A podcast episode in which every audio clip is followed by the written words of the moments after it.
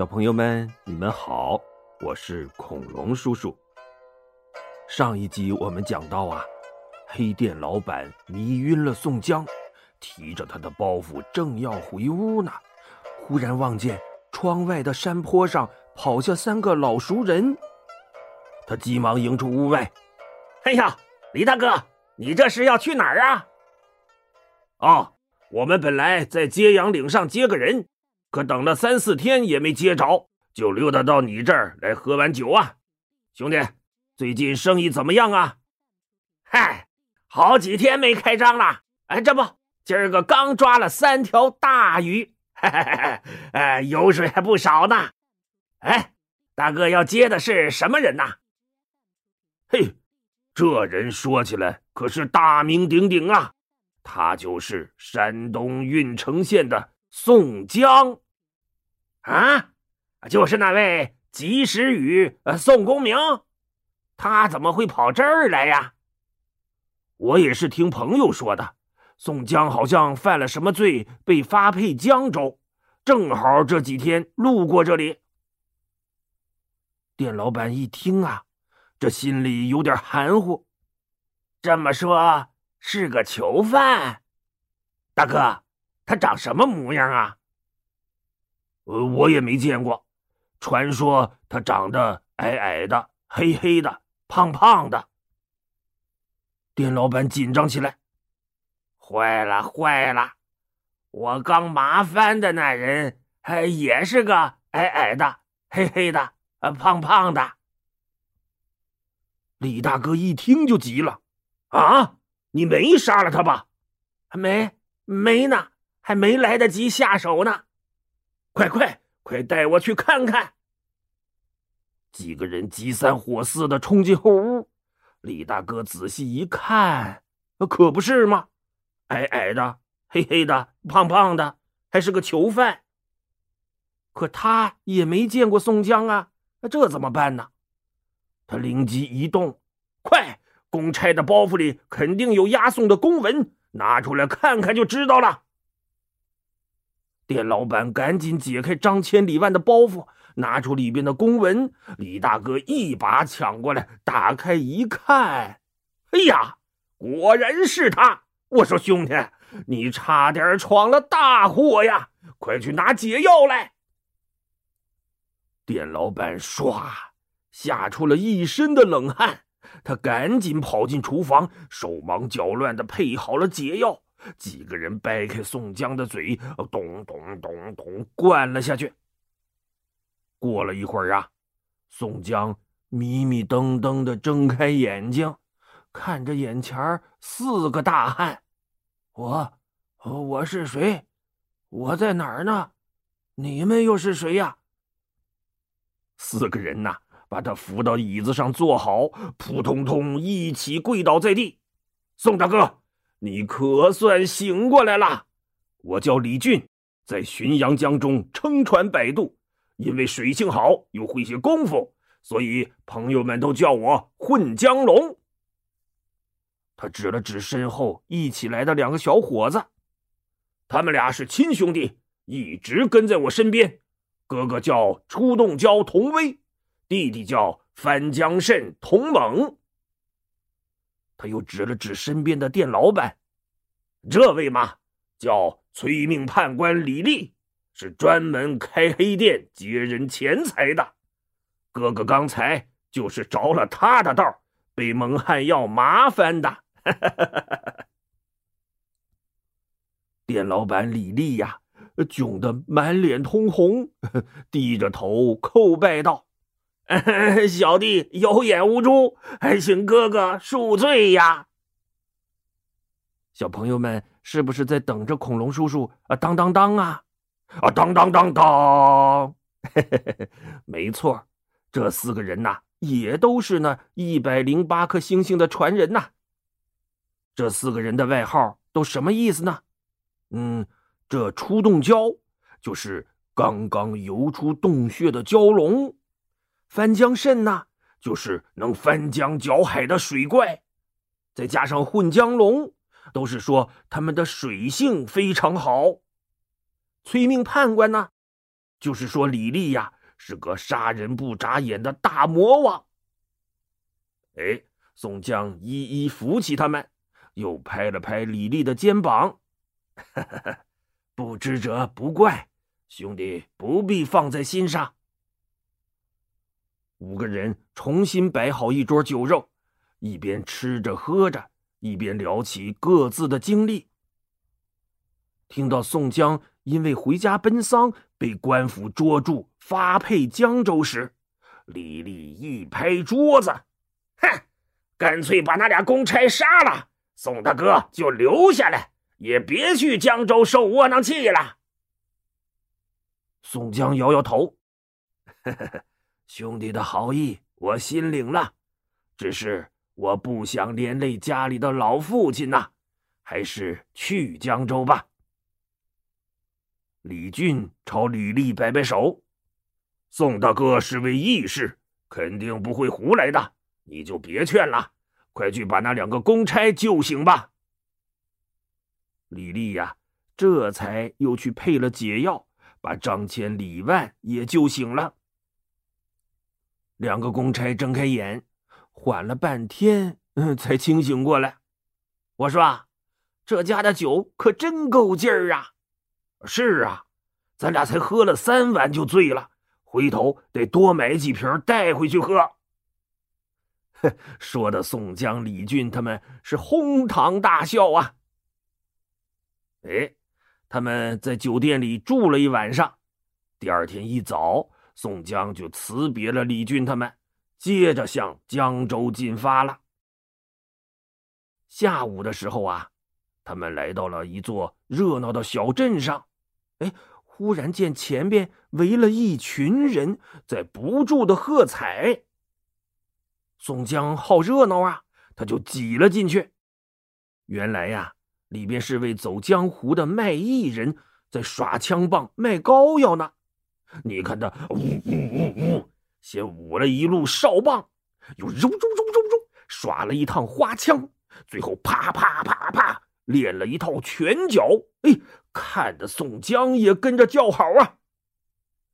那人练完一场，哎，从地上拿起一个托盘，走到围观的人群前，他一边作揖一边吆喝：“小人初来乍到，各位父老乡亲，要是觉得俺耍的还可以，就给点个赞，打个赏，小人感激不尽呐。”他捧着托盘转了一圈围观的人呐，纷纷向后退去，没一个人肯掏钱的。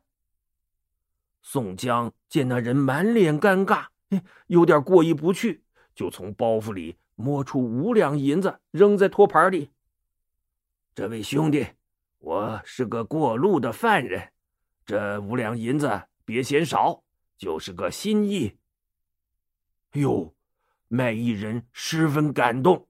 他朝宋江鞠了个躬，把银子捧在手里，冲着人群高声说：“哎，这么大的揭阳镇，居然连个打赏的都没有！难得这位过路的恩公自己还吃着官司，却来照顾我。这五两银子，强似五十两啊！”他正吆喝着呢，突然一条大汉分开人群闯了进来。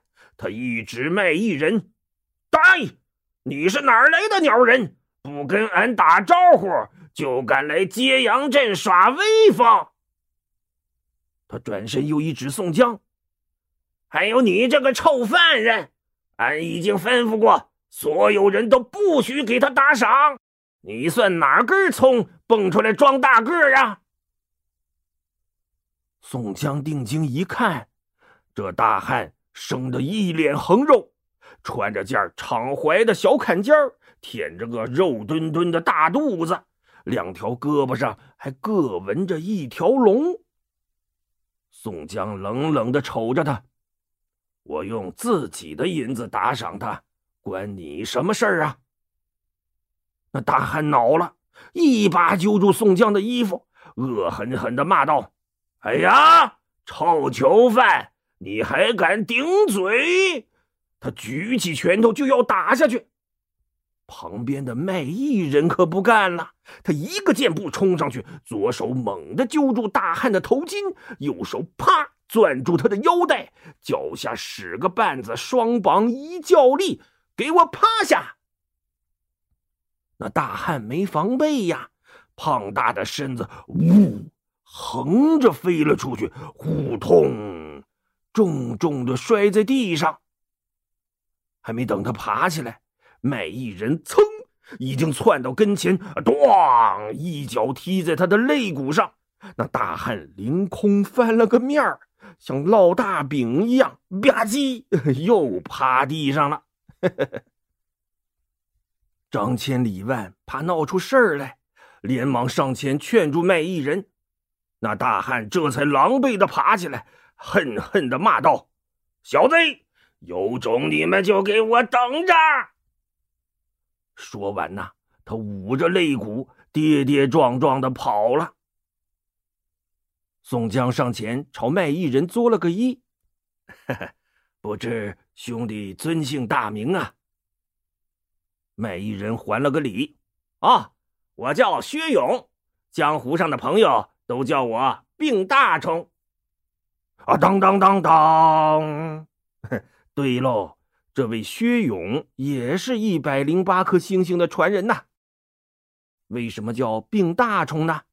哎，宋朝那会儿啊，把大老虎也叫做大虫，病大虫就是病老虎的意思。哎，难道这薛勇有病吗？不是，这薛勇的爷爷呀，曾是一名军官，因为性子直，得罪了上司。一直得不到重用，这薛家呀就慢慢的衰败了。等到了薛勇这一代，哎，就只能流落江湖，靠卖艺卖膏药混口饭吃了。所以朋友们就说呀：“薛勇啊，好像只生病的老虎，有本事也使不出来呀。”哎，宋江也做了番自我介绍，薛勇一惊。哎呀，您就是山东的及时雨宋江，真是百闻不如一见，见面胜似闻名啊！说着，他倒身就要下拜，宋江连忙扶住他：“哎，兄弟不必如此，咱俩也是投缘，要不一起去喝几杯？”“好啊，小弟求之不得呢！” 薛勇立刻收拾好摊子。跟着宋江朝附近的酒店走去，可没想到啊，他们一家一家的走进去，又被一家一家的轰出来了，谁都不肯卖酒给他们喝。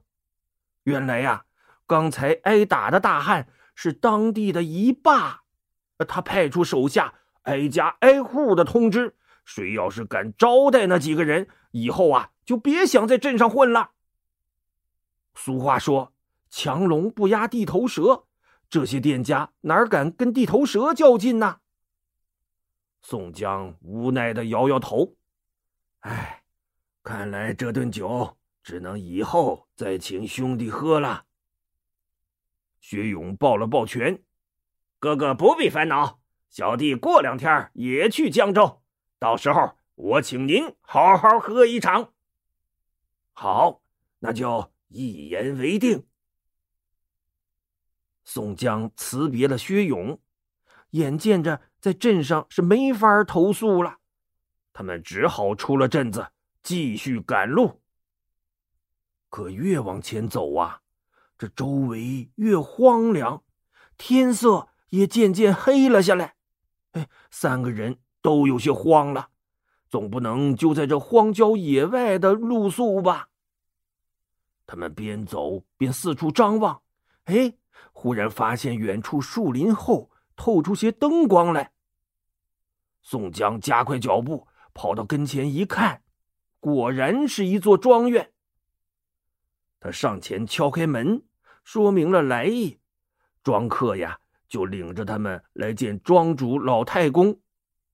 哎，这位老太公挺和蔼，热情的请他们吃了一顿饱饭，然后又安排他们。住在了一间偏房里，临睡前呐，张骞说：“宋押司，这里也没外人看见，我们给你把木枷摘下来，好好睡一觉吧。”哎呦，那就多谢二位了。宋江摘了木枷，刚要睡，忽听外边啊咚咚咚咚咚咚，响起一阵急切的敲门声。他连忙扒着窗缝往外看，只见老太公提着灯笼打开院门，门外站着的呀，居然是那个集市上挨了揍的大汉。他手里提着一条破刀，身后还跟着二十来个举着火把的伙计。那大汉闯进院子，急切的问：“爹，我大哥在家吗？”他白天喝醉了酒。正在后院的亭子里睡觉呢，哎，你是不是又找他帮你打架呀？我说过你们多少回了，街坊邻居的好好相处，多积点德。爹，你就别管了。大汉撇下老太公，急三火四的向后院跑去。宋江在屋里听见了，呃，直吐舌头。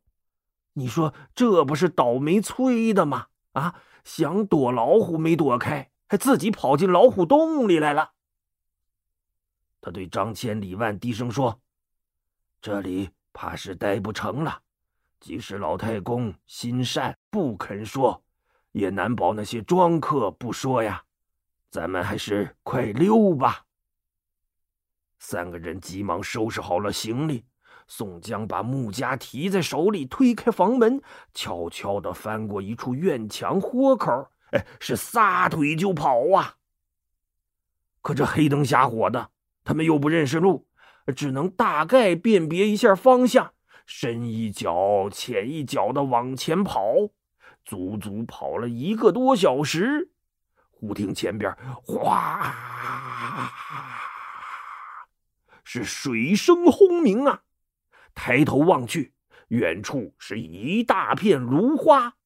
哎呀，这是到了浔阳江边了呀！可就在这时，忽听背后有人叫道：“你个臭囚犯，往哪里跑？”宋江回头一看，远处有二三十个火把，正影影绰绰的迅速靠近。肯定是那个大汉带人追来了呀！快走，先去芦苇荡里躲一躲。三个人加快脚步，一头钻进了芦苇荡里。宋江啊，往前看看，江水翻滚；往后看看，火光摇曳。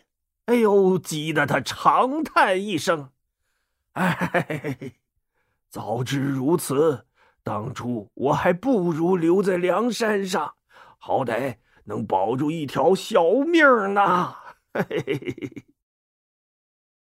他正绝望着呢，突然哗啦一声响，从前边的芦苇荡里呀，飘飘悠悠的划出一条渔船来。宋江不禁喜出望外呀，他腾的跳起身，一边招手一边高喊。喂，船家，快划过来，渡我们过江吧！我给你多加钱。小朋友们，你们说，这回宋江能逃得了吗？嗯，恐龙叔叔下一集再告诉你吧。好了。今天的故事就讲到这里，小朋友们再见。